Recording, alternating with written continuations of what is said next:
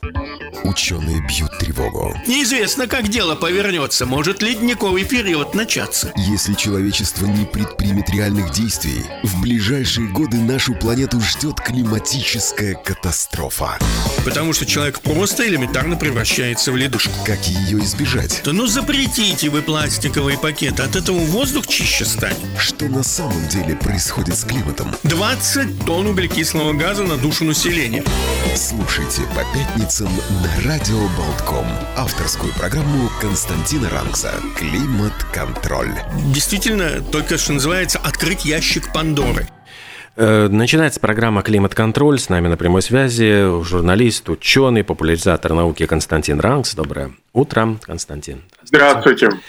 И мы, как всегда, традиционно начинаем с прогнозов погоды. Что можно сказать вот о ближайших каких-то днях, неделе, какой она будет, будет ли продолжаться холод, снегопады, что, что нас ждет? Ну, достаточно взглянуть в окно в Риге, чтобы увидеть, что снега падает снег. И, как говорится, погода предсказанная снег идет, идти он будет еще с перерывами несколько дней. Температура будет колебаться около нулевой отметки, что очень плохо. Очень плохо и для вождения, плохо для ходьбы, потому что в очень многих местах будет образовываться гололед. Гололед будет скрываться снегом. На такой поверхности очень легко упасть, поэтому будьте осторожны, даже если вы идете пешком.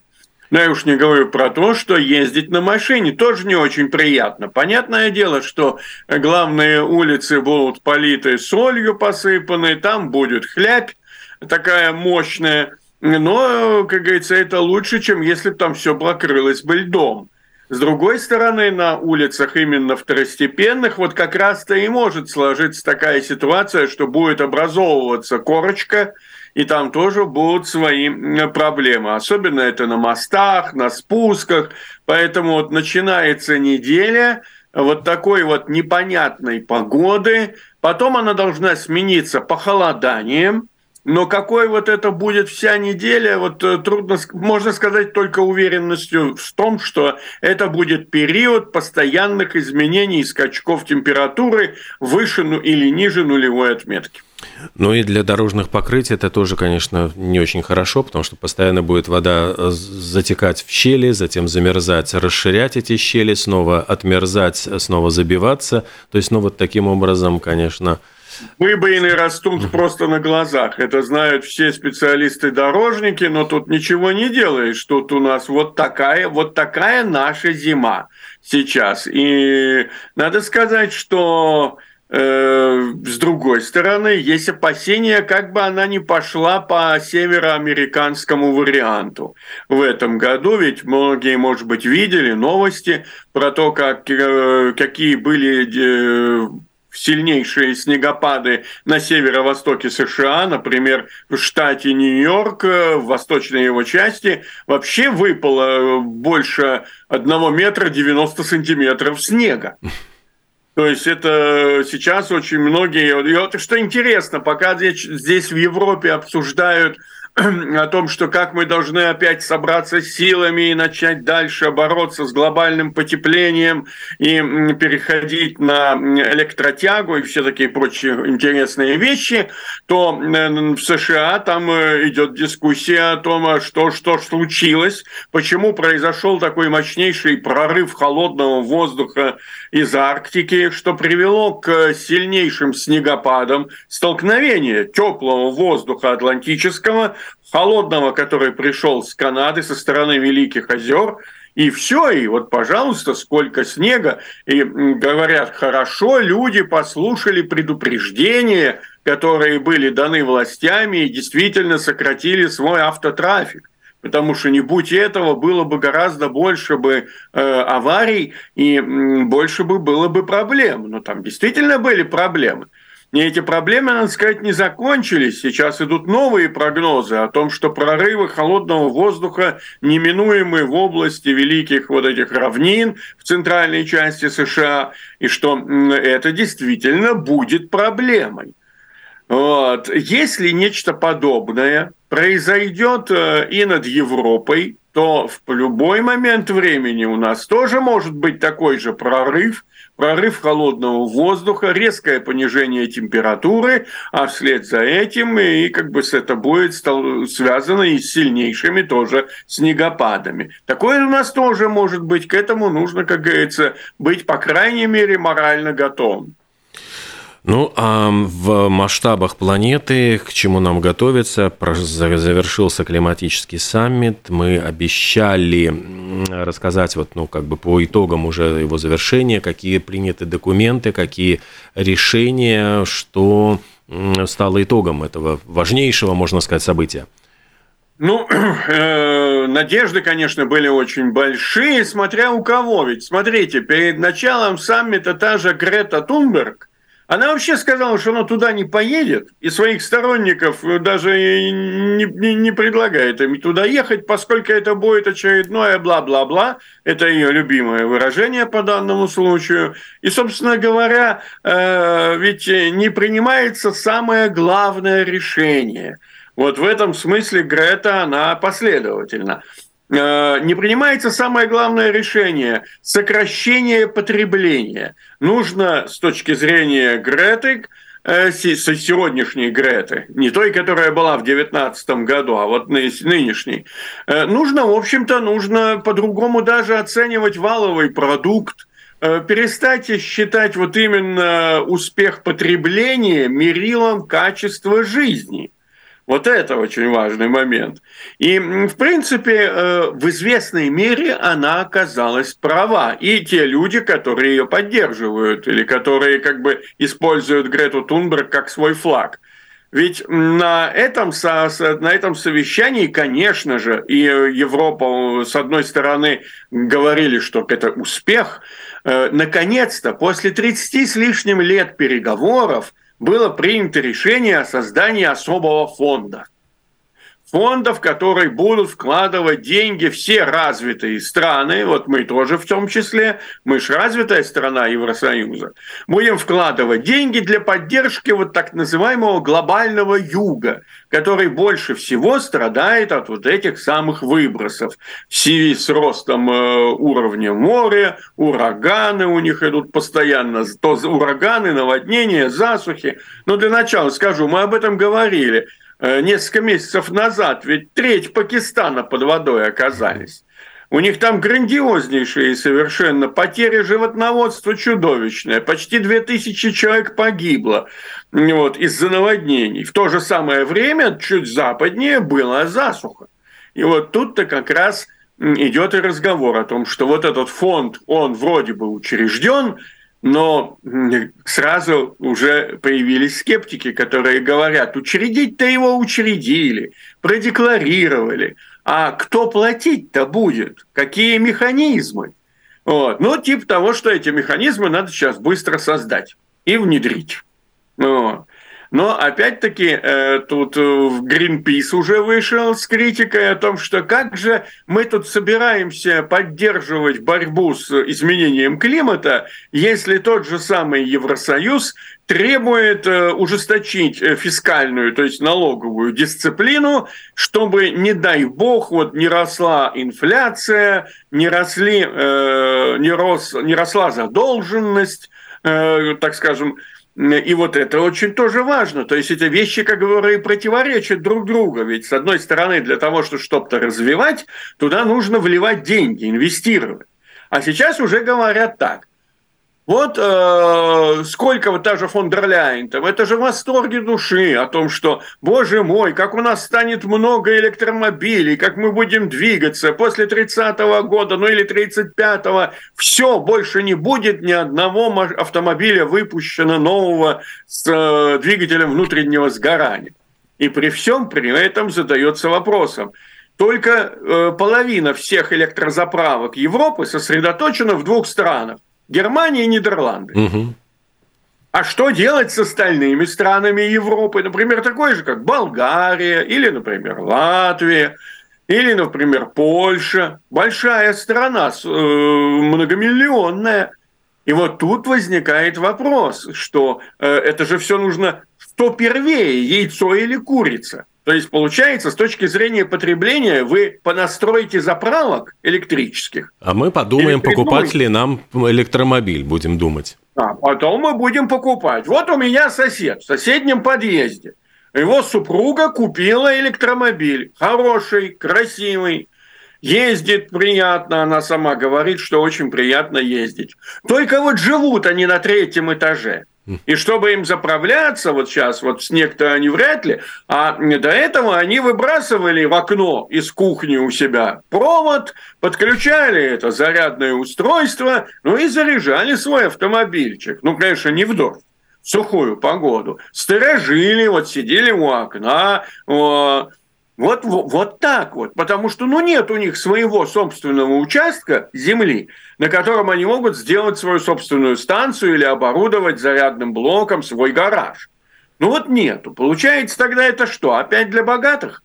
Для тех, у кого уже есть своя, так скажем, недвижимость, свои участки и прочее. Ну да, потому что так и представляешь, собственно говоря, богатый человек может себе позволить поставить солнечные батареи на э, дом использовать электромобиль, вот как сейчас говорят, как, э, ну, э, как э, этот аккумулятор, батарейку. батарейку, да, ну, если вдруг там надо что-то э, сюда зарядил, оттуда можно и забрать электричество в случае необходимости.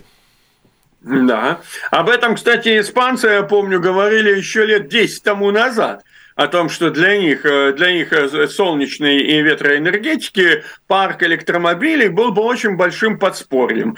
14 лет назад об этом уже говорили те же самые норвежцы.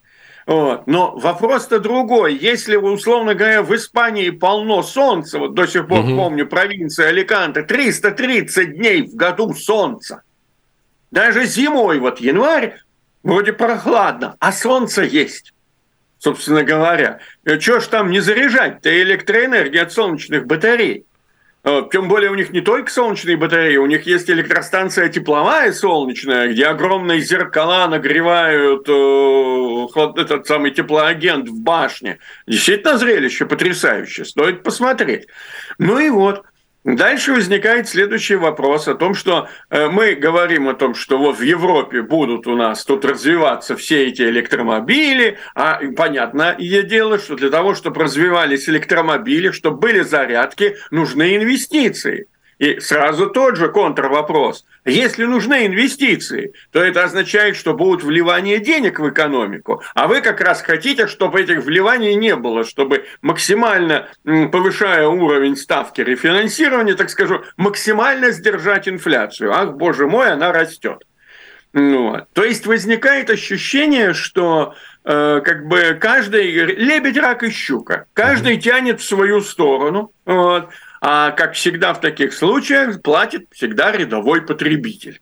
Которому это ну, очень не нравится, потому что ну, у простого человека и так денег нет, уже там э, тарифы за электроэнергию зашкаливают, цены на продукты растут без, без конца, а тут вы еще хотите новыми нас налогами обложить. Ну, ну, новые не новые, старые тоже можно продолжать собирать. Но вопрос в том, что куда эти средства все э, пойдут. Вот эта дискуссия, она идет, потому что, с одной стороны, ведь как бы зеленый этот локомотив, он же разогнался, он же не может остановиться.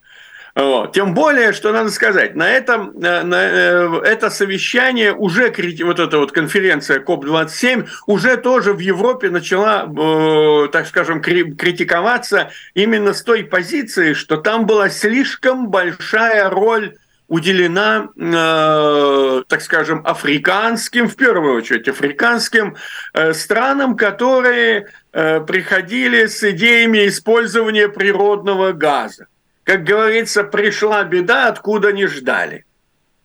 Мало того, даже в итоговые документы ввели такое странное понятие с точки зрения Европы, как, э, так скажем, низкоуглеродные там источники э, энергии. А под эту низкоуглеродность можно подпихнуть и атомные, естественно, эти вообще отлично входят, потому что нету никакого углеродного выброса при работе атомной станции, но и даже природный газ – и вот тут-то идет вопрос о том, что одни говорят, мы должны выступать против того, чтобы страны Африки не использовали природный газ. Почему? Потому что они у себя, дескать, его все равно использовать не будут, они его будут продавать нам, ну то есть Европе, а это будет приводить к тому, что у нас э, так и не будет движения в зеленом направлении. То есть, э, ну, не сможем мы конкурировать с дешевым природным газом из Африки. А с другой стороны, есть возражение, э, в первую очередь тех же самых развивающихся стран. Вы-то себе там уже все обустроили, а мы только начинаем процесс. Для нас природный газ – это Э, огромный экологический прорыв. Вы представьте себе, когда говорят о том, что люди топят э, даже не углем, дровами, мусором свои э, очаги для того, чтобы пищу приготовить. Для них газовая горелка, вот которая не коптит, не смердит, ничего, это цивилизация, это прорыв вперед. Но, Но с другой стороны, Константин, а вот выдержит ли Боливар двоих? Мы все время говорим о том, что вот появился 8-миллиардный житель Земли буквально на днях – и можно ли себе, может ли наша старушка-планета позволить себе вот 8 миллиардов, чтобы они жили так, как золотой миллиард? Вот эти оставшиеся 7 миллиардов, чтобы они вот постепенно электромобили, э, прекрасные, значит, там э, душ, э, теплый туалет, обогрев и прочие-прочие блага цивилизации. Ну, надо сказать, что э, они Теоретически-то может, но весь вопрос уже опять мы возвращаемся к идеям, которые сейчас пропихивает э, Грета Тунберг в повестку дня. О том, что если бы не получалось так, что одни буквально не знают, что им еще учудить, какую яхту построить, да, чтобы каким-то образом выделиться или получить больше удовольствия, а другие, что называется, вот именно доедают свою корку хлеба, вот в этой ситуации, которая на самом деле-то очень выглядит-то мерзостно, вот в этой ситуации действительно Самая ведь еще какая проблема? Проблема в том, что никто не хочет, особенно в странах развитых, э, особенно политики, прямо сказать, господа, мы вымираем, вымираем как динозавры. Динозавры тоже не за одну ночь вымерли. Там сотни тысяч лет прошли, миллион. Так вот, э, мы, у нас все может произойти гораздо быстрее. И вымираем мы, под словом «мы», это как раз развитые страны, где нет нормального восполнения собственного э, населения. Какой смысл говорить о далеких будущем, если, в принципе, уже где-то через 25 лет каждый второй младенец на планете родится в Африке? То есть, условно говоря, к концу века вот те дети, которые, внуки, которые вот сейчас рождаются у нас, свой закат жизни уже встретят в совершенно другом мире.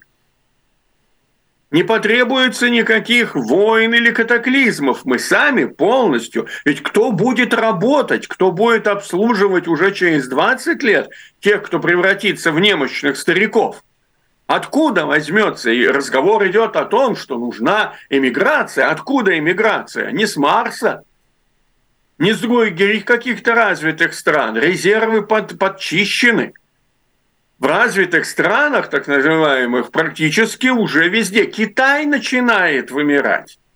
Там сокращается, пошло сокращение. И для Китая это будет огромная проблема. Япония находится на грани, на грани. Ну, то есть, как в ней уже действительно это самая старая страна мира. И вот эта проблема тоже огромная. Нужен, нужны рабочие руки нам.